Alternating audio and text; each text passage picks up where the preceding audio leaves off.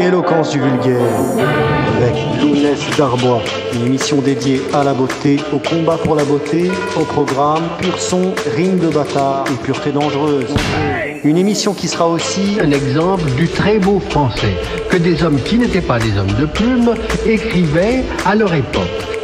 T'es une merde, je dis moi Hey ouais De moi Éloquence du vulgaire.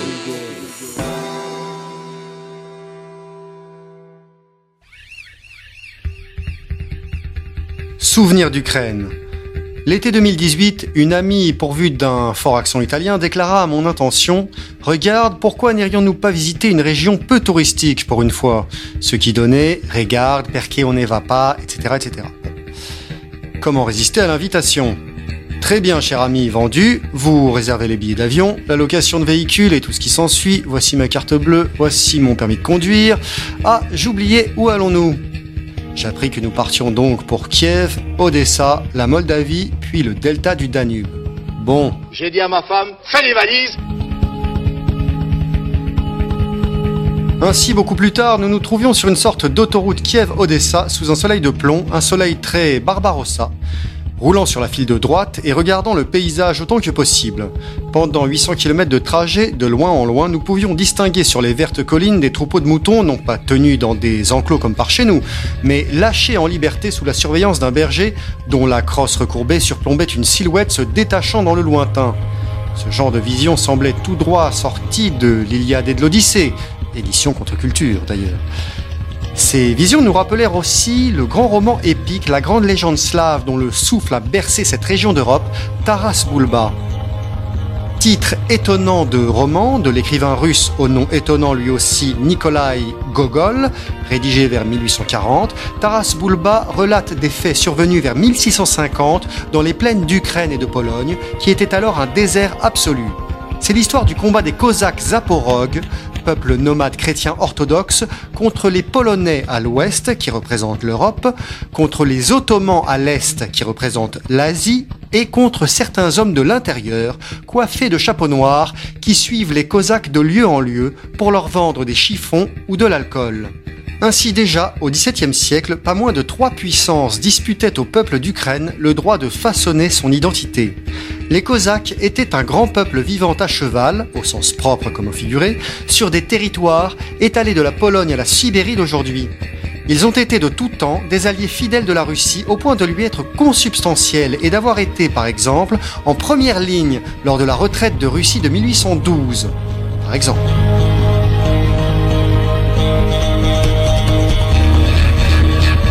Mais en période de trouble, on ne veut plus penser la longue histoire et des braves gens se chicanent sur des osselets que leur jette la presse.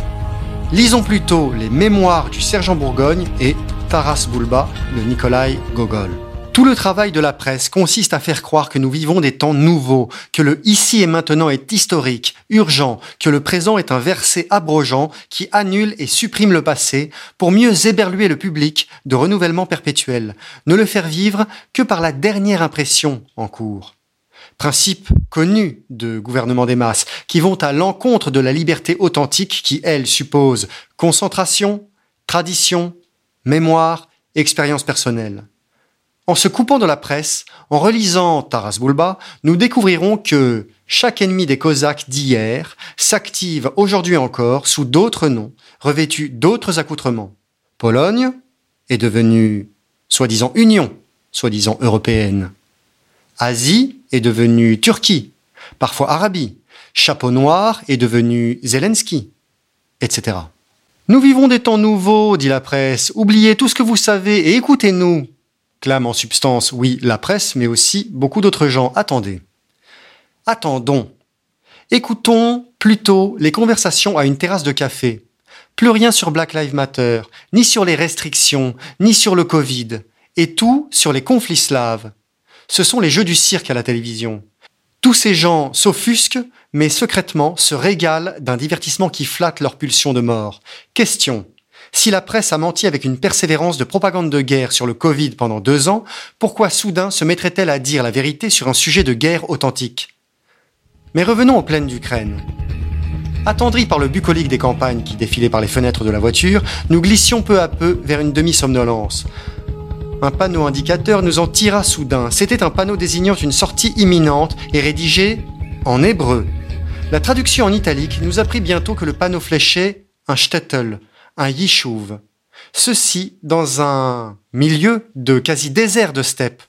Quelle surprise Nous trouvions-nous dans l'ouverture du film A Serious Man des frères Joël et Ethan Cohen Étions-nous revenus au temps de Taras Bulba avec Ostap, Andrei et Kukubenko nos livres d'histoire nous avaient cent fois certifié que ces temps étaient abolis, que ces gens avaient tous transhumé depuis le début du XXe siècle, avaient fui ceci, avaient déménagé cela, etc. Eh bien, l'histoire se répétait. Beaucoup plus tard, à Odessa, nous fîmes connaissance avec la ville basse, un quartier de bar pas exactement raffiné, qui descend vers la mer et la plage, passage obligé de touristes pour leur baignade. Or, se trouvait là quantité d'hommes à chapeau noir. Cinq petites minutes à observer leur manège vous renseignaient sur une chose certaine, ils n'étaient pas clients des établissements, mais propriétaires, et ils vendaient des chiffons et de l'alcool. Plus tard, la traversée de la Moldavie et surtout de la Transnistrie, région administrée par la Russie, donnait à voir des lieux hérissés de bars HLM comparables aux nôtres, mais dans un climat de civilité extrême, d'où émanait une atmosphère dont nous n'avons plus idée à l'heure actuelle, une atmosphère de stabilité. Des jeunes se baignaient dans le fleuve, rentraient chez eux en scooter, les mères étendaient le linge sur des séchoirs publics, puis s'en allaient vaquer à leurs occupations. Il n'y avait là nul intrus, et tout respirait la confiance mutuelle entre les membres d'un peuple qui se connaît lui-même. Combien par contraste nous comprenions le mal que nous cause en France, dans les grandes villes, la circulation absurde de populations interchangeables dont la présence dit en filigrane que ces lieux n'appartiennent à personne puisque peut y circuler n'importe qui. Beaucoup plus tard, après visite du delta du Danube, il fallut rentrer au Bercail. Toutefois, le dernier jour, l'Italienne, relisant son guide touristique, s'exclama qu'il existait, non loin d'ici, des thermes, d'authentiques bains et thermes anciens, remontant probablement à l'Antiquité. Je m'imaginais bientôt plongeant dans un frigidarium limpide, aller me sécher au soleil sur des dalles de marbre blanc et renouer ainsi avec les Sénèques, les Marc et autres grands anciens. À bien y repenser, je me souviens que l'écrivain latin Ovide, auteur de L'art d'aimer, c'est-à-dire le sociologie du dragueur de l'Antiquité, avait été exilé au premier siècle de notre ère, précisément ici, dans le delta du Danube, et que l'existence de termes romains légèrement rénovés devenait tout à fait plausible. La suite de l'aventure consistera en un rapport simple. Trajet en bus. Arrivé devant un lieu semblable à un parc d'attractions hérissé de drapeaux roumains et et d'autres drapeaux représentant en leur centre une sorte d'étoile à six branches aux pointes acérées. Changement de tenue et entrée dans les lieux. Immédiatement, vous étiez saisi, saisi par la clientèle des lieux. C'était des gens curieux, des dames, comment dire, euh, avec quelque chose de relâché dans la posture, de lourd dans le regard, une certaine manière de se tenir, et puis, toute cette population baignait dans des buées, dans des nappes de brume tiède. On passait d'une chambre de sudation à un hammam pour accéder à un couloir brumisateur, lui-même suivi d'un bain bouillonnant. Où était la saine tonicité des frigidariums romains? Tout n'était que vapeur chaude, crachin dilatateur, émulsion de cire molle, euh, cataplasme visqueux sous des calorifères. En un mot commençant, tout évoquait la dislocation, la fusion dans le yin et non pas l'unification. Et quel effet ces traitements n'avaient-ils pas sur les baigneurs? Parcourant les salles, on les voyait avachis à qui mieux mieux comme en une fumerie d'opium du lotus bleu, tous ces pauvres gens n'en pouvaient plus de fondre, alanguis, bras ballants qui touchent le sol, bouche ouverte et dans certains cas langue sortie. Bref, ils n'en finissaient plus de s'imprégner de tiédeur et j'éprouvais soudain de sérieux doutes quant aux prétendus bienfaits des séjours spa. Voulant m'enquérir des motivations de la clientèle, de ce qu'ils trouvaient de si charmant à un tel malaxage par les fumées, j'engageai la conversation avec un monsieur corpulent qui ressemblait à Serge Klarsfeld. L'individu me répondit en une langue inconnue, aux sonorités ravissantes. Esbobim. Je remerciai le monsieur et quittai sur le champ le lieu de délassement d'Ovide, dont j'ignorais qu'il fût devenu un migvé.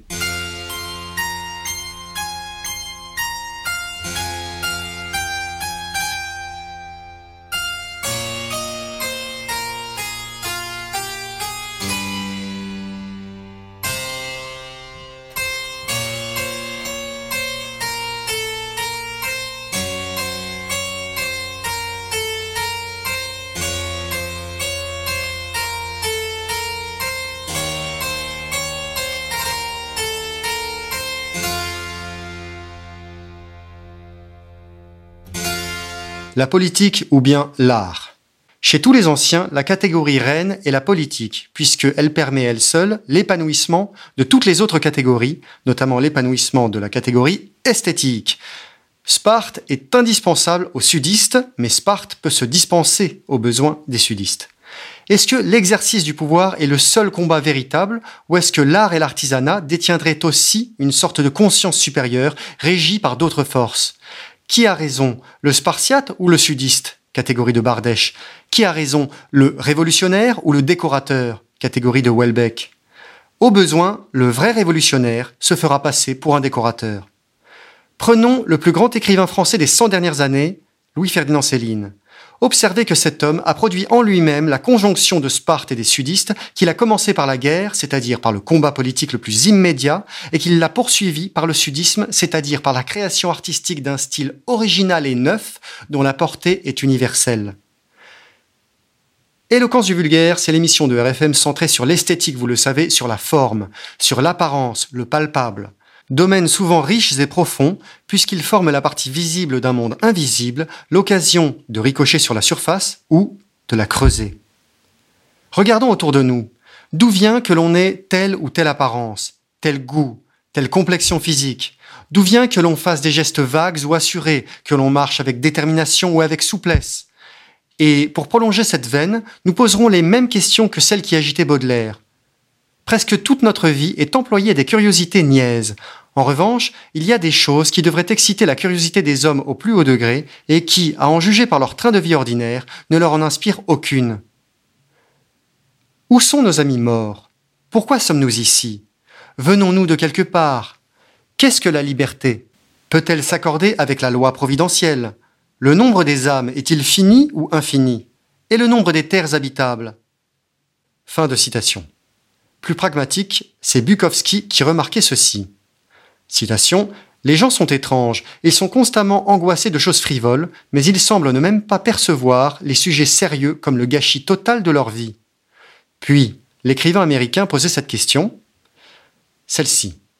Comment diable un homme peut-il se réjouir d'être réveillé à 6h30 du matin par une alarme, bondir hors de son lit, avaler sans plaisir une tartine, chier pisser se brosser les dents, et les cheveux, se débattre dans le trafic pour trouver une place où essentiellement il produit du fric pour quelqu'un d'autre qui en plus lui demande d'être reconnaissant pour cette opportunité. Fin de citation. Les servitudes matérielles sont des charges avilissantes et l'on comprend mieux les acharnés de l'esprit seul, les hésicastes, les neptiques et pardon, les héroïnomanes, tous les hommes qui veulent planer léger au-dessus du temps, se vider la tête, comme ils disent, tellement les fardeaux vulgaires les accablent. Oui, passer les premières fiches de paye comme on les comprend. Et si tous nos drames venaient de ce que l'on ignore comment employer à bon escient notre bien le plus précieux, notre temps?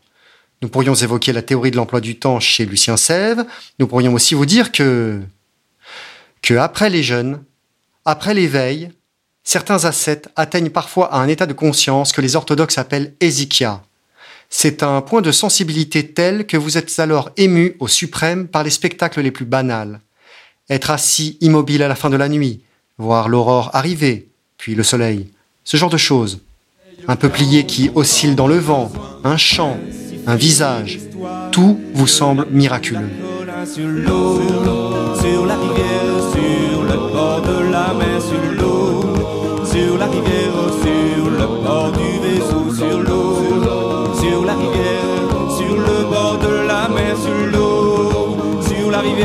Sur le bord du vaisseau, sur l'eau, sur la rivière, sur le bord de la mer, sur l'eau, sur la rivière, sur le bord du vaisseau, sur l'eau, sur la rivière, sur le bord de la mer, sur l'eau, sur la rivière, sur le bord du La guerre, c'est la continuation de la politique par d'autres moyens, disait Clausewitz. La politique, c'est la continuation de la guerre par d'autres moyens, dira Michel Foucault. Quant à nous, nous pouvons dire que la dictature ne viendra pas à vous en uniforme kaki tenant en laisse un malinois d'une main et un serment d'allégeance à l'empereur dans l'autre main. Non, non. La dictature, qui n'est pas despotisme réformateur d'ailleurs, la dictature est déjà là, elle est déjà venue à vous, sous la forme de la culpabilité, probablement tout entière résumée dans la formule Prenez soin de vous et des autres, qui a les résonances sournoises d'un avertissement, presque d'une menace. Sous-entendu, vous représentez tel que vous êtes, nature, non harnaché de prothèses ni de puces RFID, un danger pour les autres. Pensez aux autres, sans quoi le système pensera à vous. Et quand vous aurez, selon l'expression consacrée, reçu une convocation, l'huissier qui vous signifiera la saisie de votre argenterie, ce sera une Jennifer de 47 ans aux deux tiers du visage barré par un masque Mickey. Mais quand le matin vous déclare que c'est une journée pour vous que celle qui va suivre, lorsque vraiment il faut que ça déménage, alors là, vous mettez antisocial de trust.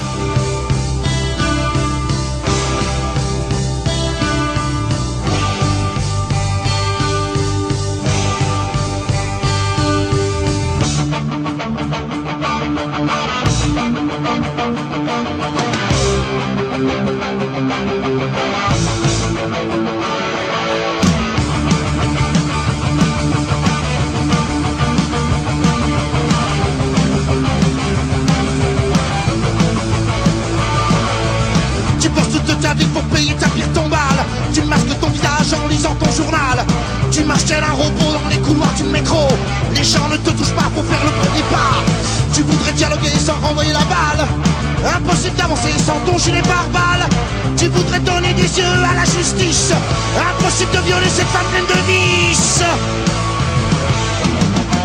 Antisocial, tu perds ton sang-froid Repense à toutes ces années de service. Et cette chanson, elle est votre vœu pour qu'un jour les antisociaux que nous sommes, en s'étant rassemblés, entraidés, pardonnés, tirés vers le haut les uns les autres, qu'un jour les antisociaux forment la société véritable et que la contre-culture devienne la culture. Oh, mais on peut aussi prendre cela en riant et chantonner sur le même air, sur le même ton hurlé, la version paillarde de cette chanson, intitulée Laurent Ruquier, tu perds ton sang-froid.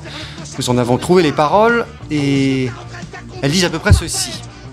Tu passes toutes tes nuits à te faire péter le trou de tu crispes ton visage en prenant des faces tu marches tel un robot après une bonne saut voilà, je vous laisse, si vous le souhaitez, découvrir la suite en pianotant quelques mots-clés ici et là sur Internet, mais il nous faut briser la lecture de paroles par trop avant-gardistes que des oreilles chastes ne comprendraient pas. Et puis tout de même, le RFM, c'est France contre culture. Il y a quand même une déontologie, il y a des dames qui écoutent. Et alors, je vous en prie. Et puis, il n'est pas juste de taquiner Ruquier qui a aidé la bonne cause lors de la menace de vaccins obligatoires. Il a beaucoup aidé la bonne cause. Vous le savez, sur Éloquence du vulgaire, nous faisons les liaisons, nous parlons bien appliquant ainsi à la lettre les adages de rue du type Eh toi, parle bien et autres facéties du genre que vous connaissez. Une attitude devant la vie. Attitude antisociale donc. Quelqu'un a dit un jour On est davantage fidèle à une attitude qu'à des idées. De toutes les écoles de nos soi-disant milieux et de centaines d'autres, il faut regarder non pas les idées, mais l'attitude devant la vie. Les idées séparent, l'attitude rassemble. Les embrouilles arrivent dès que l'on regarde les hommes au lieu des œuvres. Ce qui compte, ce sont les œuvres, les actes, les produits et les choses. Je ne m'intéresse pas aux hommes, je m'intéresse aux choses. Ce qui compte, c'est l'objet. Euh, ce qui compte, vous avez un appareil devant vous, là, j'espère qu'il est magnifique. Mais après tout, euh, le bonhomme qui l'a fait, il devait avoir des ennuis. Il était peut-être cocu, il était peut-être pédéraste, il était peut-être euh, blondinet, peut-être qu'il était androgyne, peut-être qu'il avait mal à la gorge. J'en sais rien. Mais, son appareil marche, la preuve, n'est-ce pas? Ben, C'est l'appareil qui m'intéresse. Moi, le bonhomme qui l'a fait m'intéresse pas. Les, les vies romancées, ça m'embête. Il serait tragique que des hommes qui ont compris l'essentiel sur l'époque actuelle se séparent sur des idées qui peuvent varier, alors que leurs attitudes particulières s'avèrent stables et très proches. Une attitude d'exigence, de fierté, de générosité. Les idées, c'est féminin. Cela varie. Bien folle qui s'y fie, dit le proverbe. C'est un peu euh, j'en veux, j'en veux plus, plutôt comme ça, ou euh, essayons plutôt par là. Oui, mais il y a quatre semaines et demie, tu m'avais dit euh, cela, donc tu te contredis avec ce que tu as déclaré avant-hier, explique-toi immédiatement, voyou, etc. Enfin, chers camarades, vous connaissez la musique, je crois. L'attitude seule est virile parce que elle seule est stable. L'attitude seule est le critère pour évaluer le bonhomme parce que l'attitude préside aux actes, aux œuvres et surtout au parcours. Quand vous lisez une biographie d'un personnage historique que vous aimez, vous trouvez une collection de dates, de lieux. Il est allé ici, puis il est allé là. Tout cela n'indique rien sur le courage du bonhomme, sur son idéal qui est resté le même de son enfance à sa mort, sur ses émotions, s'il a eu peur et à quel point, s'il a eu faim et à quel point, et sur les ressources qu'il a trouvées pour surpasser de tels moments. L'attitude préside au comportement, les actes. L'attitude vous donne de faire toute chose concrète qui suppose la maîtrise du corps, le sens du toucher, l'incarnation. Nous ne sommes pas de la religion du livre, mais de celle de l'incarnation, qui enseigne que Dieu s'est fait homme pour lui tendre la main, à nous de la prendre pour rejoindre Dieu. Vrai père et vraie patrie de cet exil tantôt charmant, tantôt raté, mais qui n'est ni un avant-monde, ni une demeure attitrée. La vie numérique, depuis le courriel jusqu'au métaverse, peut être un remède à l'ennui pour certains, mais elle n'a pas ce charisme, ce charme incarné, incarné, avec trois R bien roulés, à l'italienne, que moi je ne sais pas faire, parce que je ne parle que le français. En tout cas, je ne prononce que le français. Ce roulement, comme le frottement de l'archet sur les cordes du violoncelle dans la sixième suite pour violoncelle de Bach, cette glissade, ce toucher, cette caresse qui va et qui s'égare, elle n'a pas ce tragique et ce calme non plus, cet aperçu d'une surnature. N'est-il pas cent fois prouvé que le violoncelle est l'instrument de musique le plus difficile à fabriquer et qu'il rend, parmi centaines d'autres, le son le plus proche de la voix humaine? Ainsi, cordes instrumentales deviennent cordes vocales.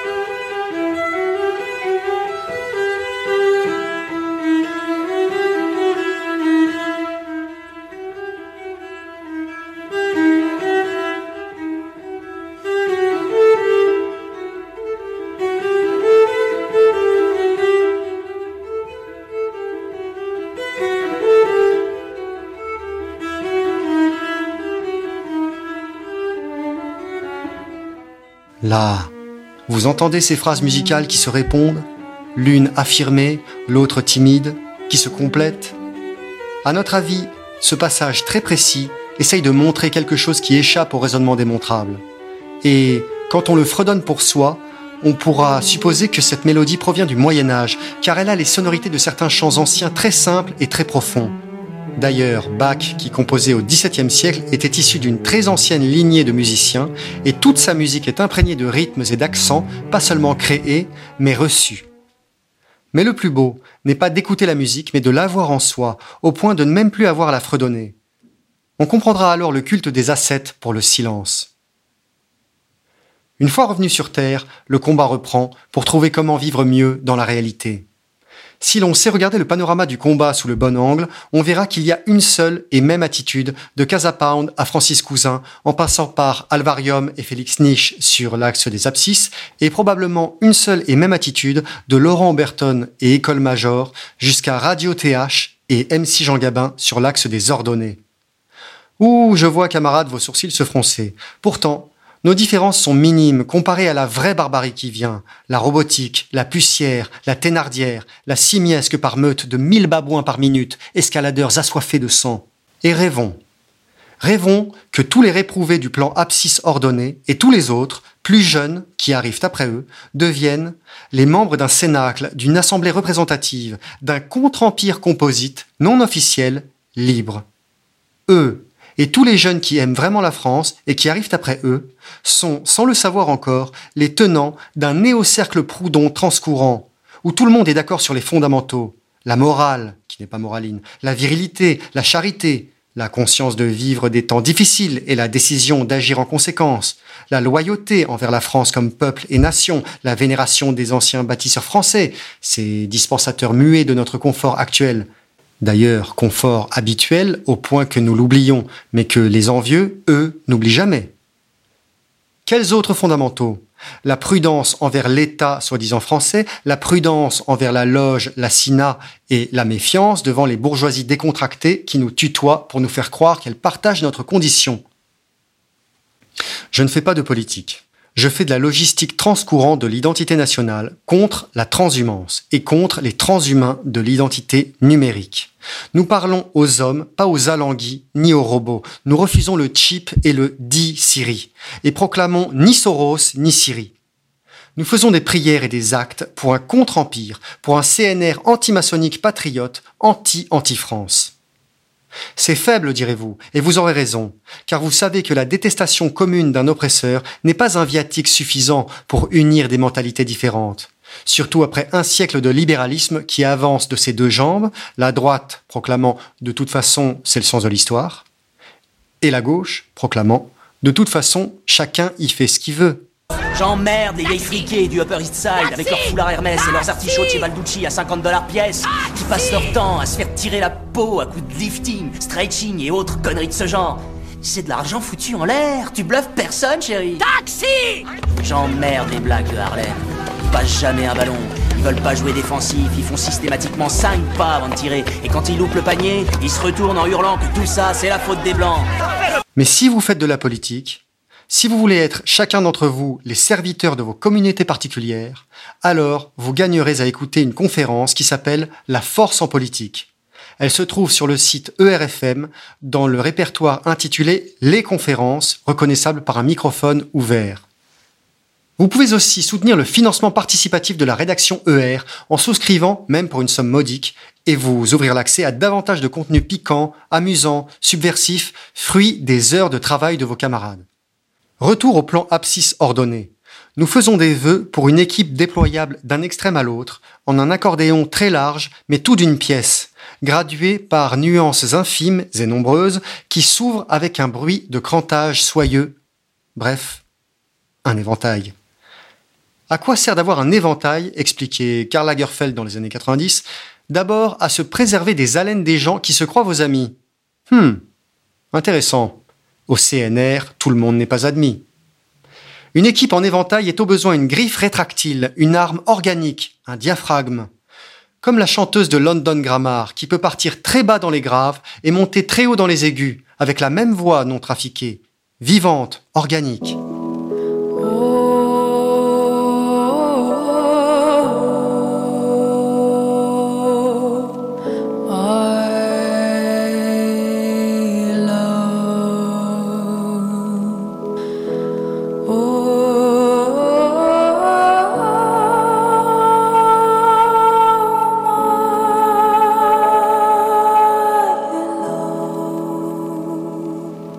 Il y a des gens en France qui disent qu'ils sont français, mais qui ne sont pas français, qui sont des prédateurs, des profiteurs et des lâches.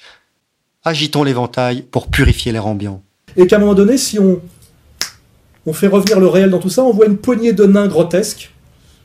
On les a, ces, nains grotesques, on voit à la main que dans sa réalité physique, et qu'il suffit de dire, on leur fait bouh comme ça, et ils se sauvent en courant, ils vont se cacher dans leur trou dont ils n'auraient jamais dû sortir. Voilà. Ce sera peut-être même pas la peine de faire plus que bouh, bouh, Sauve-toi, vilain petit, petit diablotin, tu vois Dans une équipe formée en éventail transcourant, le point d'équilibre des contrepoids, capable de les transfigurer tous, c'est le vire, le combat culturel pour la morale, pour l'égalité et la réconciliation.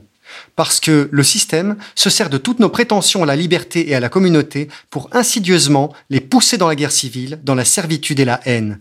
Or, dans le monde actuel, l'égalité et la réconciliation sont les conditions strictes de la liberté et de la communauté. C'est pourquoi nous faisons des passerelles entre nous. Nous nous rendons des services sans rien attendre en retour.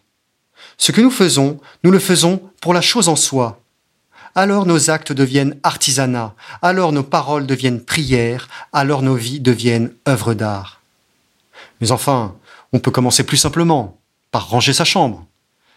Prenez la posture, disent les moines zen, et tous les hommes de la vie pratique d'ailleurs, qui enseignent par l'exemple et non par la doctrine. On peut commencer par le concret, le tangible, le bien rangé, le parquet frotté, les nappes repassées, une fraîche odeur d'eau de Cologne, mettre des beaux vêtements, même un beau survêtement, pourquoi pas. Vous le savez, si vous avez écouté le deuxième épisode de Éloquence vulgaire. S'entraîner, se cultiver, soigner ses rites, soigner sa table. Ne sais-tu pas que, pour l'homme libre, chaque jour est un jour de fête écrit quelque part un auteur de l'Antiquité? Et d'ailleurs, ce que les auteurs écrivent, on peut choisir de le lire en ouvrant un livre et non une page de navigateur Internet, ce qui permet des annotations, des relectures plus faciles et un progrès dans la compréhension et la conscience. Bien lire permet la mise en pratique de la théorie écrite d'une part pendant la journée, puis l'étude de l'écrit le soir permet d'améliorer la pratique qu'il faudra remettre en œuvre le lendemain. La lecture sérieuse est une activité que l'on commence pour soi-même dès l'âge adulte, dès que l'école ne peut plus nous forcer à lire. C'est notre seule volonté de comprendre le monde, voire d'agir dessus, qui nous renvoie en fait à la librairie. Si vous avez des proches dans votre entourage qui sont un peu jeunes, peut-être avez-vous remarqué que leur mère exerçait dans certains cas, dans certains cas, une influence néfaste sur eux.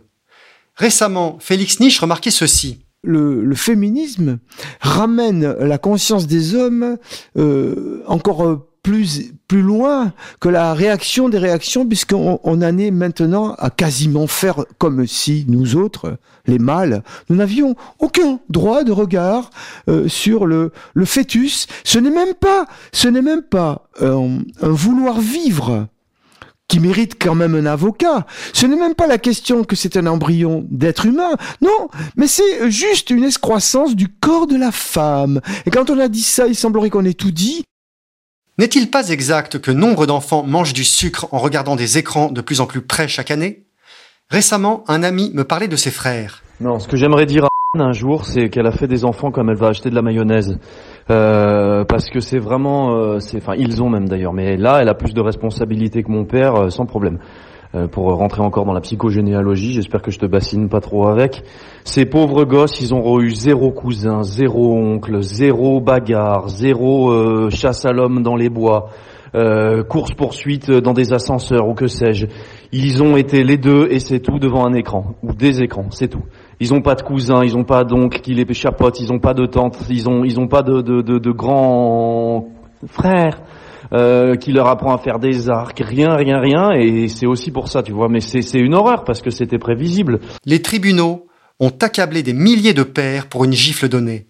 Mais qui punira, comme elles le méritent, pour faire réfléchir les autres, les mères indignes, les divorceuses raflant le magot, les geôlières de gosses par emprise psychologique, lorsqu'elles disent, vous savez, tu sais qu'un enfant doit être très reconnaissant envers sa mère, toujours. Freud est une énorme putain. Ce n'est pas le père qu'il faut tuer, c'est la mère. Tous les hommes libres le savent. Alain Badiou est un géant de la pensée, selon l'expression assez suspecte d'ailleurs, géant de la pensée. Il l'est peut-être, du reste. Ses livres sont peut-être très importants, mais nous voyons surtout un monsieur en chandail qui a fui la vie physique dans les bibliothèques. Pensez donc que Kluskar, lui, était un athlète de haut niveau. Ceci pour dire que, en matière d'attitude, nous ne croirons plus qu'aux preuves, qu'aux hommes incarnés, plus qu'à une attitude devant la vie démontrable par parcours social et rapport graisse sur collagène. Nous ne croirons qu'à un Gandhi de deux mètres ou à un ascète de 80 ans qui démontre par sa maigreur ou par sa musculature qu'il a expérimenté d'abord sur lui-même et longtemps les grands idéaux de réforme qu'il théorise pour le monde. Fascistes envers nous-mêmes, chrétiens avec nos frères.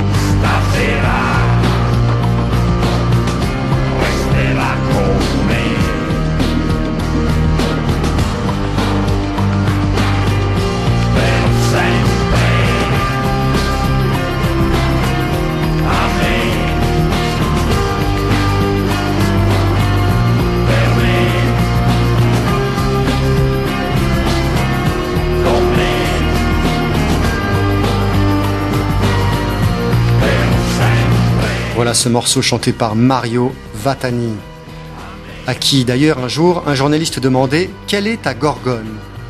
Vous savez ce que c'est qu'une gorgone? Et Mario Vatani de répondre Eh bien, c'est la peur. La peur de la solitude, du faux conflit, la peur d'être toujours déformé, mal interprété.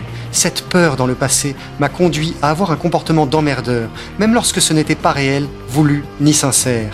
Elle m'a fait accumuler les ennemis, les colères et les sentiments de culpabilité, et les incompréhensions, et donc la rage, et donc d'autres colères.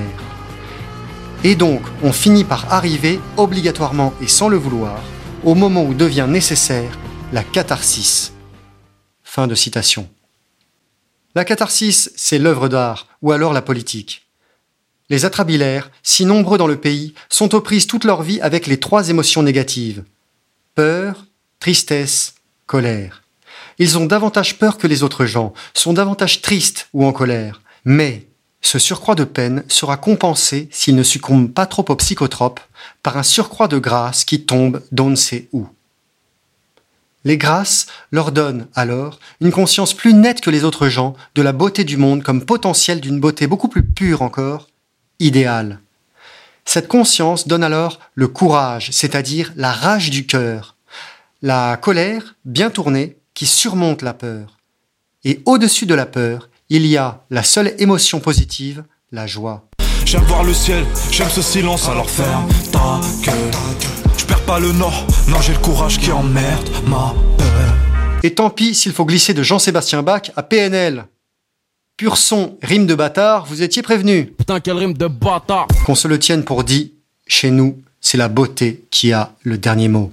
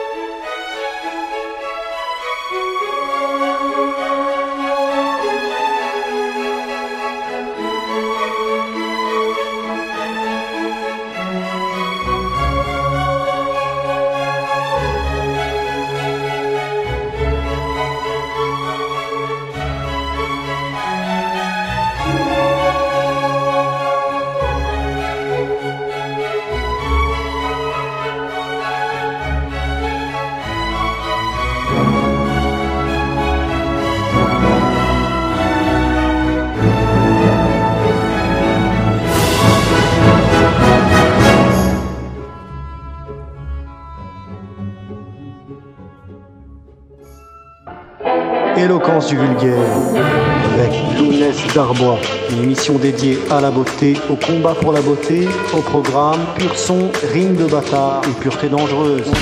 Une émission qui sera aussi un exemple du très beau français que des hommes qui n'étaient pas des hommes de plume écrivaient à leur époque.